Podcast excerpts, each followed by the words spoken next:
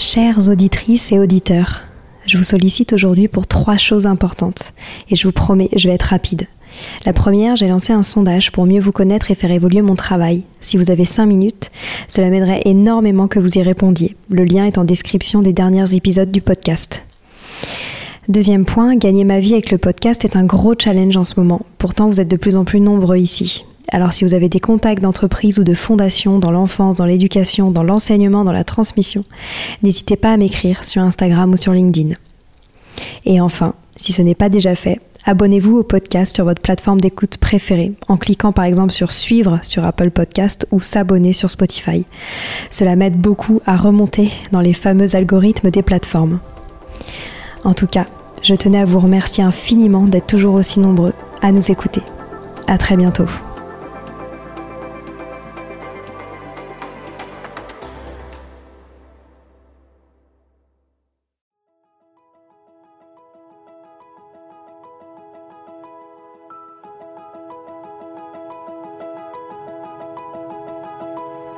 Bonjour à tous, ici Stéphanie et Sylvie Descleb pour un nouvel épisode du podcast Les adultes de demain. Les adultes de demain, c'est un échange autour de l'éducation et la parentalité entre d'un côté une mère, Sylvie, entrepreneuse depuis plus de 30 ans dans l'éducation, directrice d'école Montessori, créatrice d'un organisme de formation et auteur dans l'éducation, et sa fille, c'est moi, Stéphanie. Les semaines, nous invitons des experts, des personnalités remarquables ou de simples passionnés qui partagent avec nous la même envie d'offrir le meilleur aux enfants. Car comme le disait si bien Maria Montessori, l'enfant est l'avenir de l'homme. Et nous souhaitons donc vous donner des pistes de réflexion et de potentielles réponses pour offrir aux enfants le plus bel avenir. Alors si vous êtes jeunes adultes, parents, futurs parents, grands-parents, professeurs ou simples passionnés de l'éducation, ce podcast est fait pour vous. Pour suivre toute notre actualité ou échanger avec nous, n'oubliez pas de nous suivre sur notre compte Instagram Les Adultes de Demain ou sur notre blog lesadultesdedemain.com.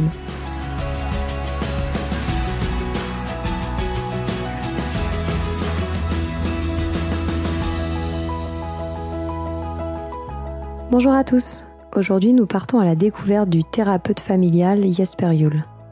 Catherine Thiaden a découvert ses écrits à la naissance de ses enfants et a depuis œuvré plus largement pour faire connaître son approche éducative, basée entre autres sur l'estime de soi, l'authenticité, l'intégrité, etc. Nous avons parlé d'équidinité, de l'art de dire non, et surtout de cet art de vivre à cultiver sur le long terme. Si vous non plus vous ne connaissez pas Jesper Joule, je vous invite à vous procurer son ouvrage Regarde ton enfant est compétent pour découvrir les enseignements si passionnants de ce Danois, souvent méconnu du grand public.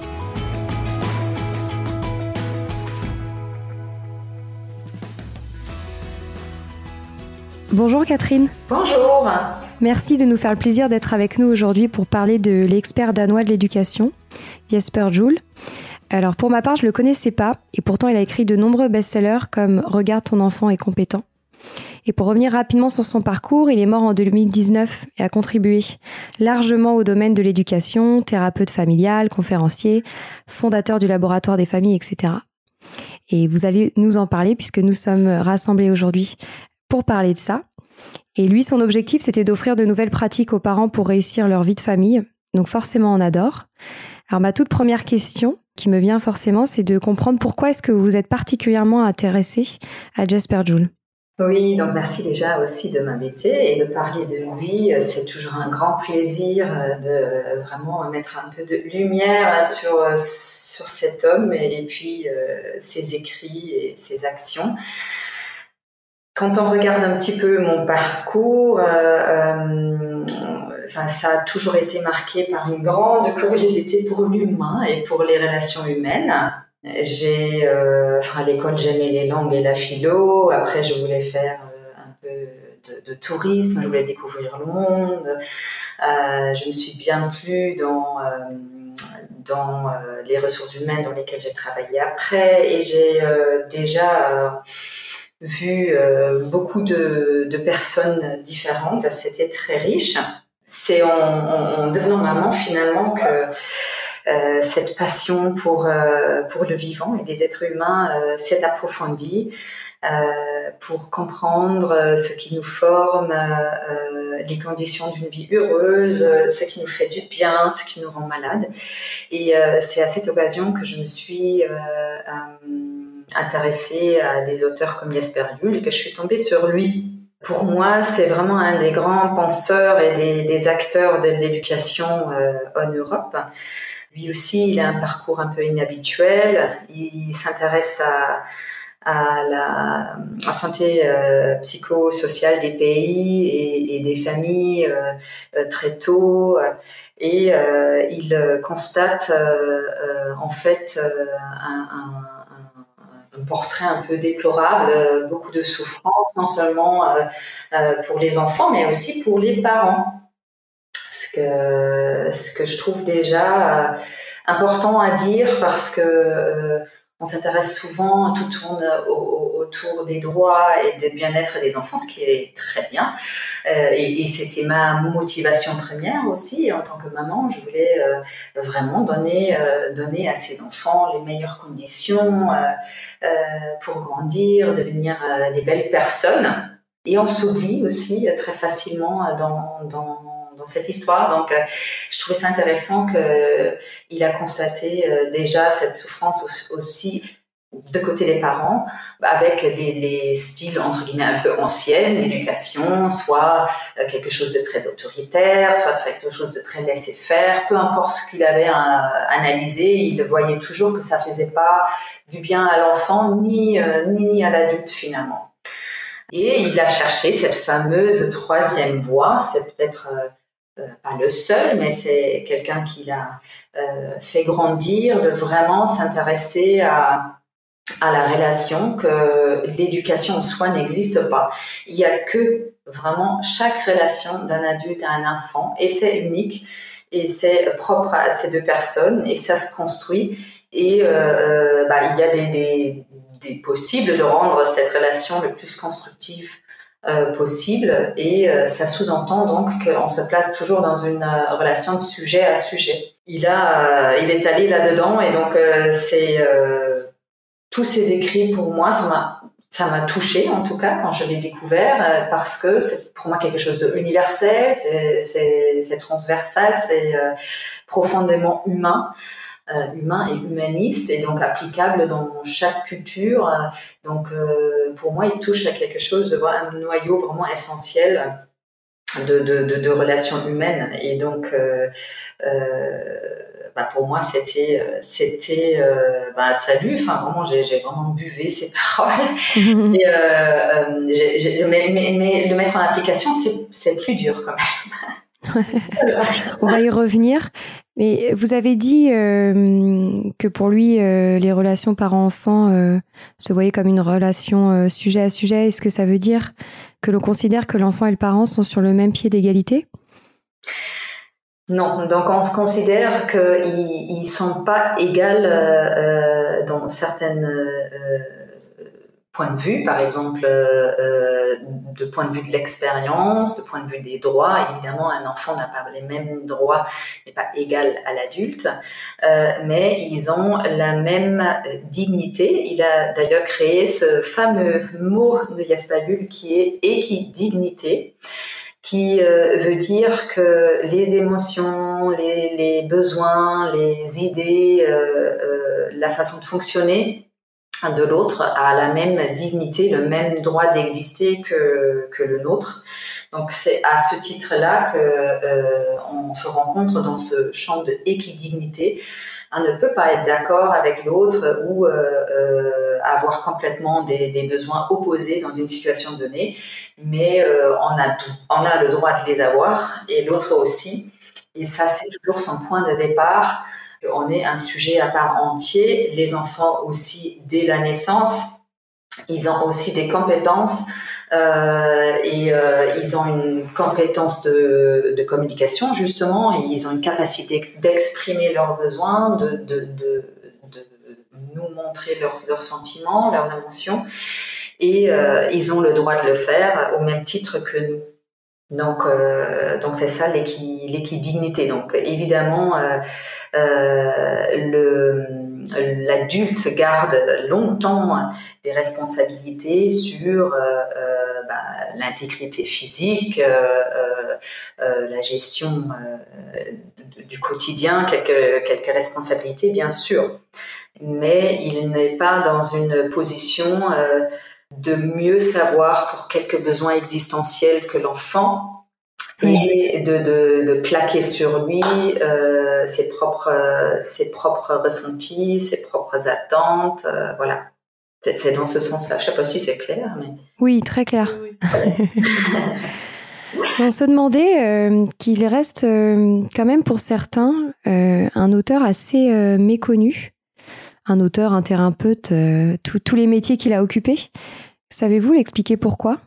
Je, je pense que euh, je, je, je, trouve c'est difficile à expliquer, mais ce que j'ai observé, parce qu'en fait, on fait aussi des formations en France sur, euh, sur son approche. Euh, et, souvent, et j'ai recommandé quand même ces livres aussi beaucoup, on va dire. Et j'ai observé, c'est soit les, les, les, personnes adorent, soit ils disent oui, bof, pas, c'est c'est pas trop pour moi. Donc je pense qu'il y a quelque chose dans ces écrits qui qui parle aux uns et, pas aux autres. Et je pense aussi que malheureusement, une des, une des raisons, c'est que c'est ça, ça, ça, ne rentre pas dans notre euh, société et l'organisation, le fonctionnement euh, des familles aujourd'hui. Euh, notamment dans des grandes villes comme Paris où euh, les familles subissent beaucoup de contraintes, ils subissent aussi beaucoup de stress, beaucoup de pression. les journées sont courtes, entre le boulot, euh, voilà, euh, la maison, euh, les engagements à gauche et à droite, il reste, il reste pas beaucoup de temps. Et pour son approche, il, faut y prêter de l'attention, il faut se prendre du temps, il faut un peu d'introspection, il faut beaucoup revenir sur soi-même.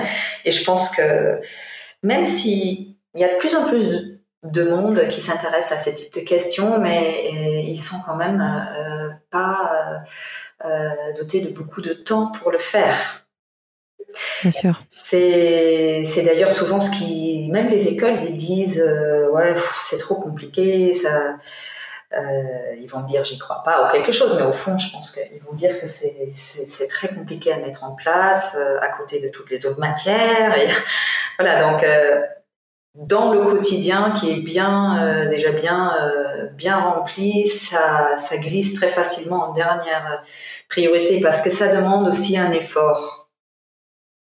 Vous voyez en fait les les, les gestes euh, ne donnent donc pas d'outils, de, de, de des actions à faire, des, des, principes très marqués. Il construit tout son travail autour des valeurs euh, qui visent euh, à, vraiment, vraiment préserver, voire nourrir et toujours renforcer l'estime de soi de l'enfant, mais aussi de l'adulte. Et, euh, et, les valeurs semblent très simples et très claires parce que c'est l'intégrité, la responsabilité personnelle, l'authenticité. par exemple, mais quand on regarde de, de plus proche, euh, euh, une valeur comme l'authenticité, de le vivre, c'est très compliqué. Même moi, euh, j'ai grandi hein, avec Yastayoul. On s'est dit, oui, bah, je suis quelqu'un de authentique, de naturel, toujours honnête, quelque chose.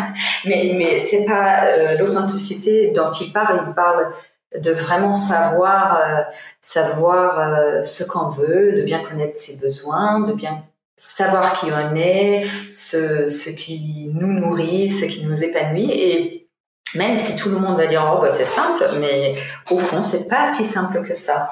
Et ce qui fait aussi que parfois, quand euh, les personnes sont attirées par cette approche, au lieu d'avoir des réussites tout de suite, hein, comme une comme une courbe qui monte tout de suite, euh, même avec les enfants, parfois ça fait même une courbe qui baisse dans un premier temps, parce que tout devient encore un peu plus compliqué, un peu plus complexe, un peu plus nouveau et, inhabituel. Donc on sort vraiment de sa zone de confort et donc ça, ça fait peur aux gens. Et ça prend un petit peu de temps avant qu'on voit bah, les améliorations dans la relation, euh, la relation qui change progressivement, qui, devient plus constructive. Donc ça prend du temps et on se confronte et on sort dans cette zone de confort et donc ça, ça fait peur aussi. Oui.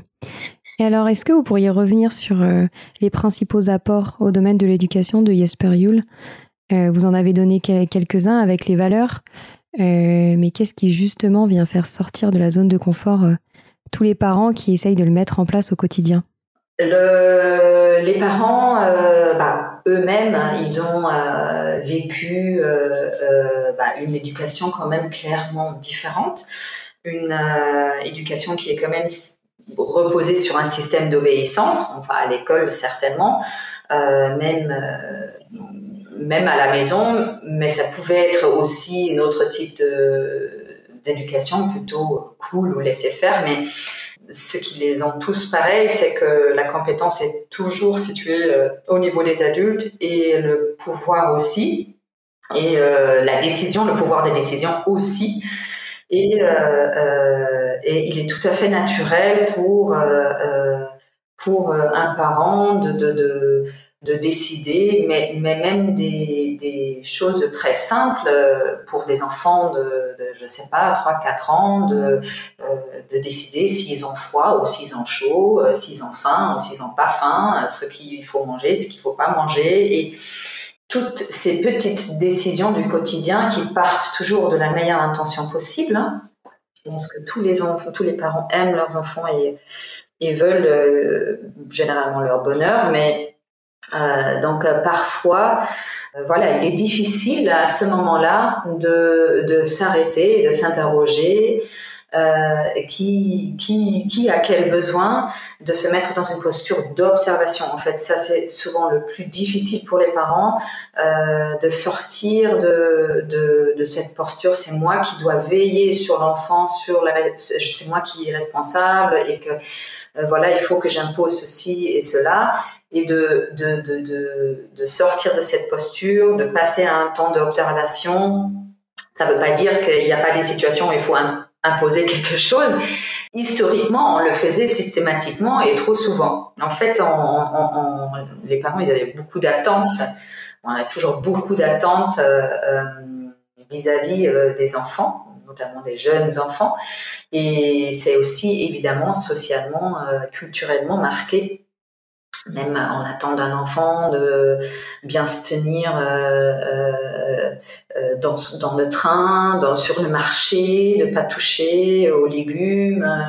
voilà, il y a beaucoup beaucoup de situations où on a beaucoup d'attentes pour des jeunes enfants, par exemple, pour lesquels qui n'ont pas forcément la maturité de de pouvoir faire ça d'eux-mêmes déjà et et de, de réguler leur, leurs envies et leur, leur curiosité. Et, euh, et souvent, euh, les parents, ils estiment euh, atteindre donc ces types de buts avec une certaine autorité par par, par la voix, par des interdits, par un discours moralisant aussi, par voilà tout ça c'est encore beaucoup beaucoup présent. Je sais pas ce que vous en pensez, je le vois partout.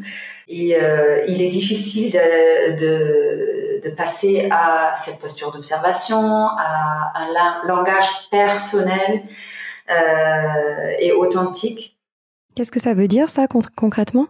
En fait, juste pour euh, peut-être euh, pour que ça soit plus clair, ce qu'on fait généralement, c'est qu'on impose les limites à des enfants, ce qui, est parfois aussi essentiel. Mais euh, en fait, le twist entre guillemets de Jesper c'est que au lieu de imposer un, interdit généralisé, par exemple, il va explorer ses propres limites par rapport à cette situation et communiquer ses propres limites à l'enfant et en, en, prenant en compte les besoins de l'enfant aussi, ou au moins en le reconnaissant et en le prenant au sérieux.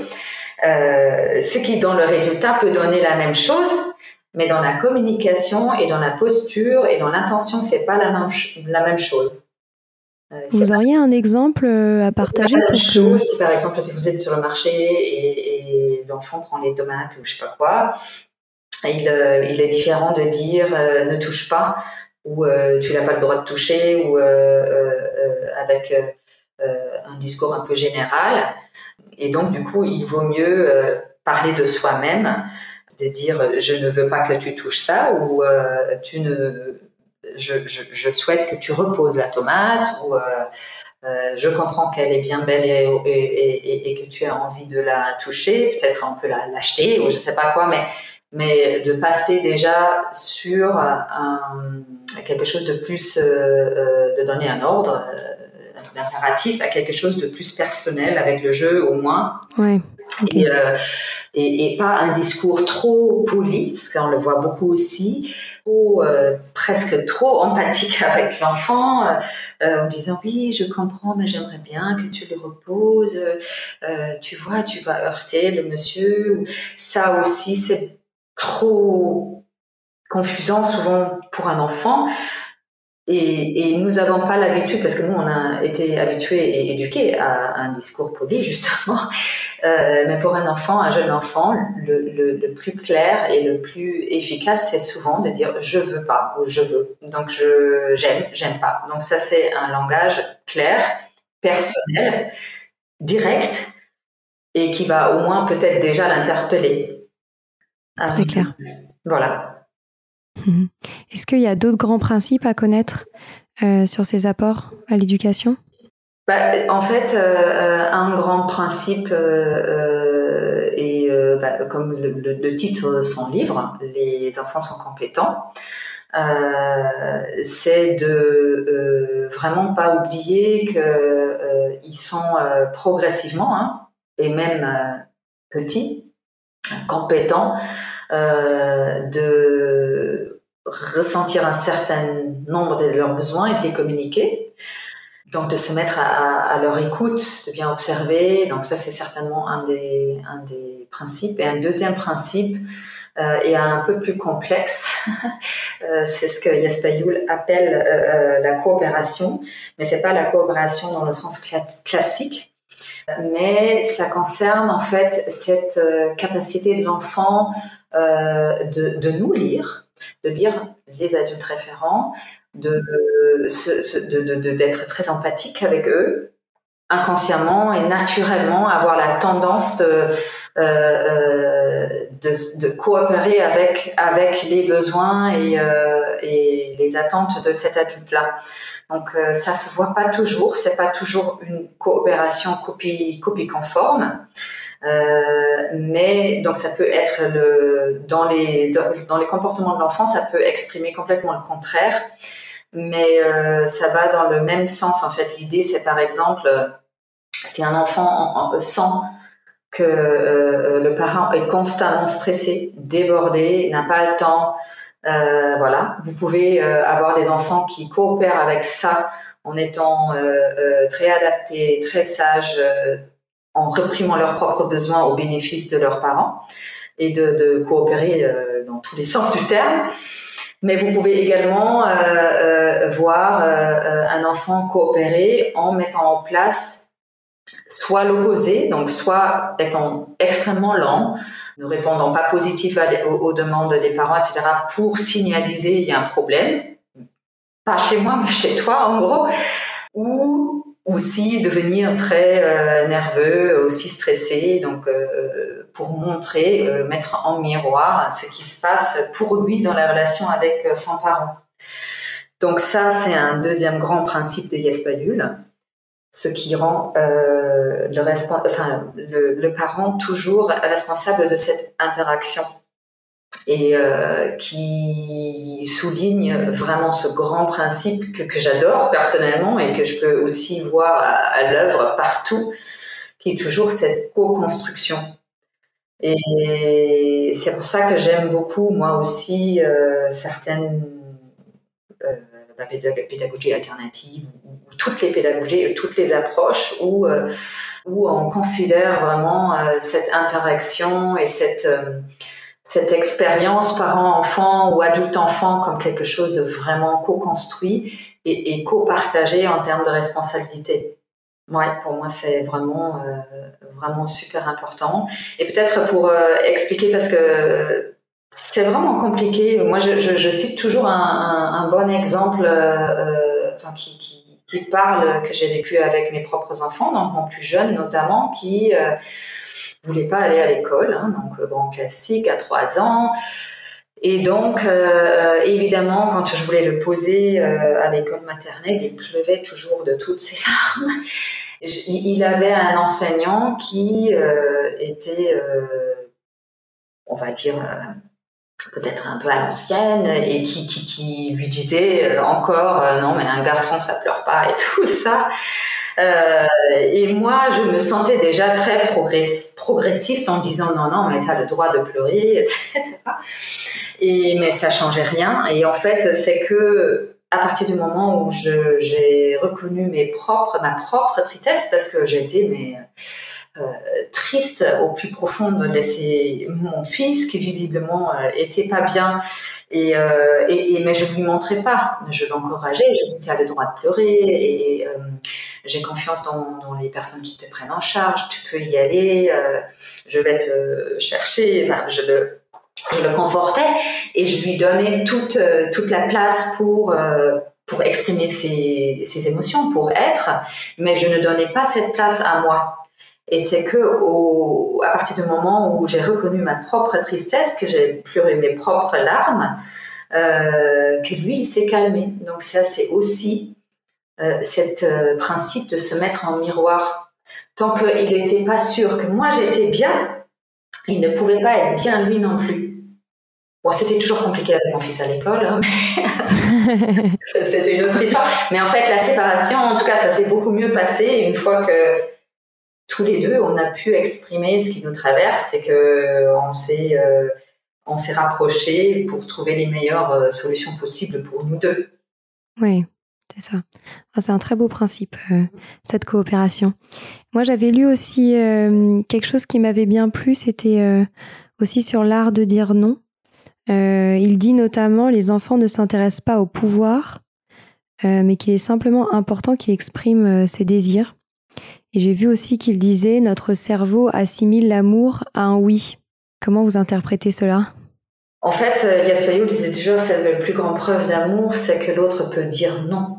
Et c'est vrai que euh, nos questions qu'on pose parfois aux enfants, c'est plutôt des questions rhétoriques. Ça, ça attend pas forcément un non bah, ça veut dire euh, justement rencontrer l'autre en toute euh, intégrité et authenticité et de, de, montrer qui on est et de regarder qui est l'autre. Et ça sous-entend aussi que l'autre puisse se montrer en toute authenticité et à une proposition dire non.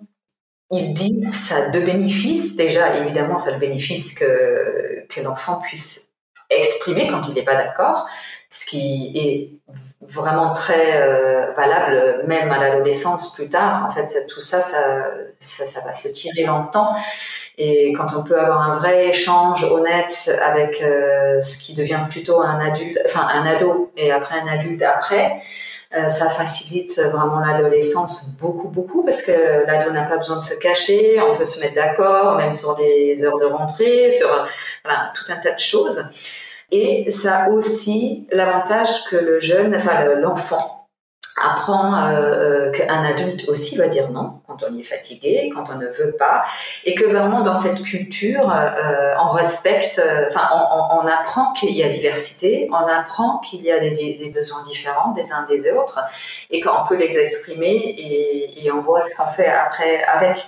Mais euh, mais euh, voilà, c'est pas une culture. Enfin, de toute façon, euh, une, une, bonne culture familiale, c'est pas une culture sans conflit justement.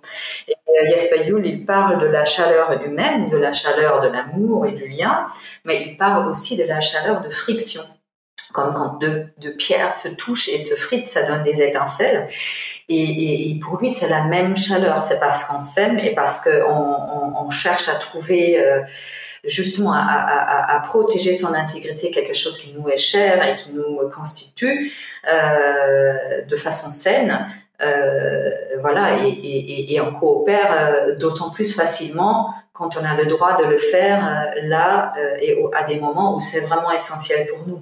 Donc il faut, il faut dire non, il faut savoir et pouvoir avoir un espace dans lequel on peut dire non pour pouvoir dire pleinement oui. Ah, c'est super. Ah oui, c'est quand ça marche.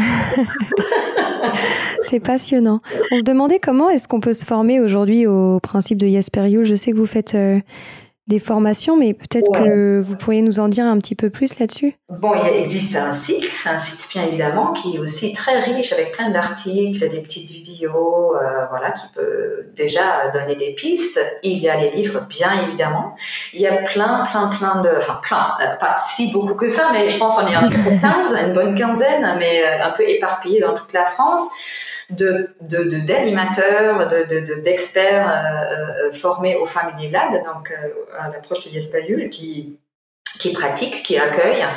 Euh, et il y a des ateliers pour euh, parents, pour professionnels, et puis aussi la formation pour devenir animateur soi-même, ou bien euh, se former, approfondir ses connaissances pour, bah, en tant qu'éducateur spé ou prof ou enseignant ou dans une crèche, voilà, en tant que professionnel de, de l'éducation. Il y a aussi un livre spécifique.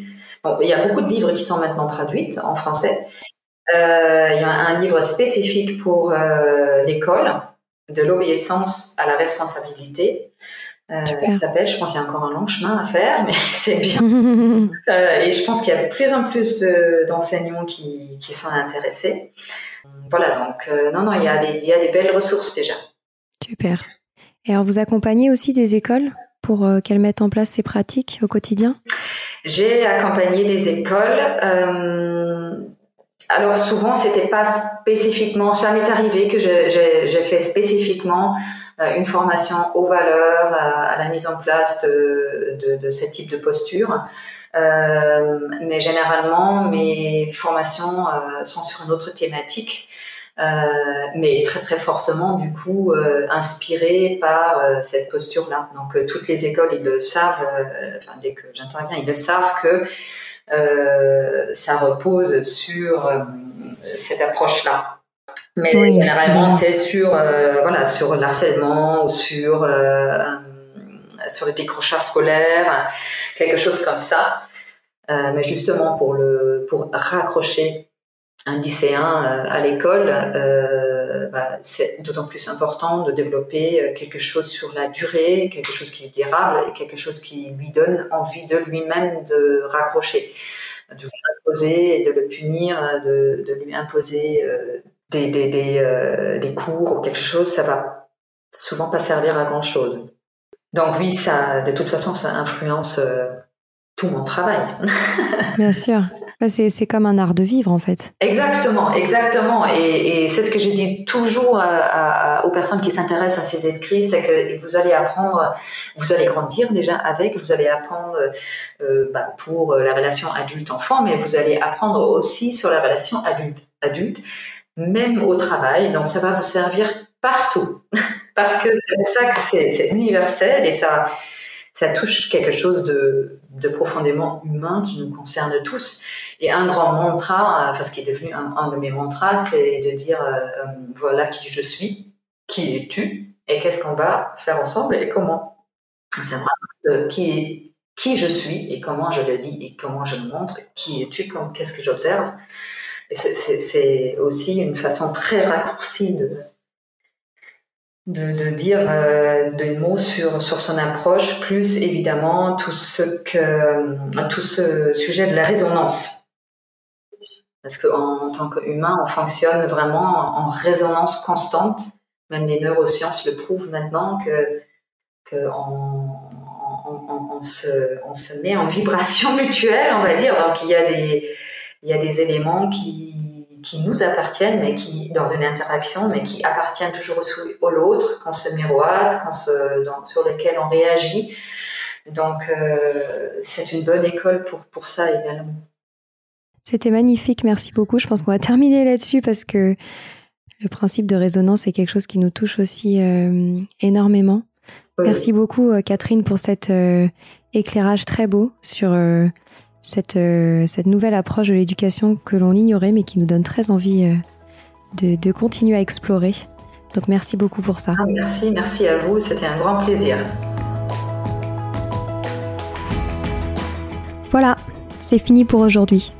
On espère que cet épisode vous a plu. Avant de se quitter, on a quand même besoin de vous. Si après avoir écouté cet exposé, vous ressortez avec plein d'idées pour apporter le meilleur aux enfants, n'oubliez pas de nous laisser 5 étoiles et un petit commentaire sur Apple Podcast, sur iTunes ou toute autre plateforme d'écoute de podcast. Cela nous aidera à mieux ressortir et surtout à nous motiver pour continuer cette aventure ensemble. Si vous avez des suggestions, des idées de thèmes, des questions à poser, n'hésitez pas à nous contacter sur les réseaux sociaux, Instagram ou LinkedIn, en tapant les adultes de demain. Nous serions ravis d'échanger avec vous. Si vous souhaitez en savoir davantage sur Sylvie, je vous invite vraiment à aller voir son blog sylvidesclep.com ou à la suivre sur Instagram en allant sur son profil sylvidesc, D-E-S-C, Montessori. Enfin, si vous souhaitez en savoir plus sur le calendrier des prochaines formations Montessori, rendez-vous sur www.apprendre-montessori.fr. On a hâte de vous retrouver vite et à très bientôt sur les adultes de demain.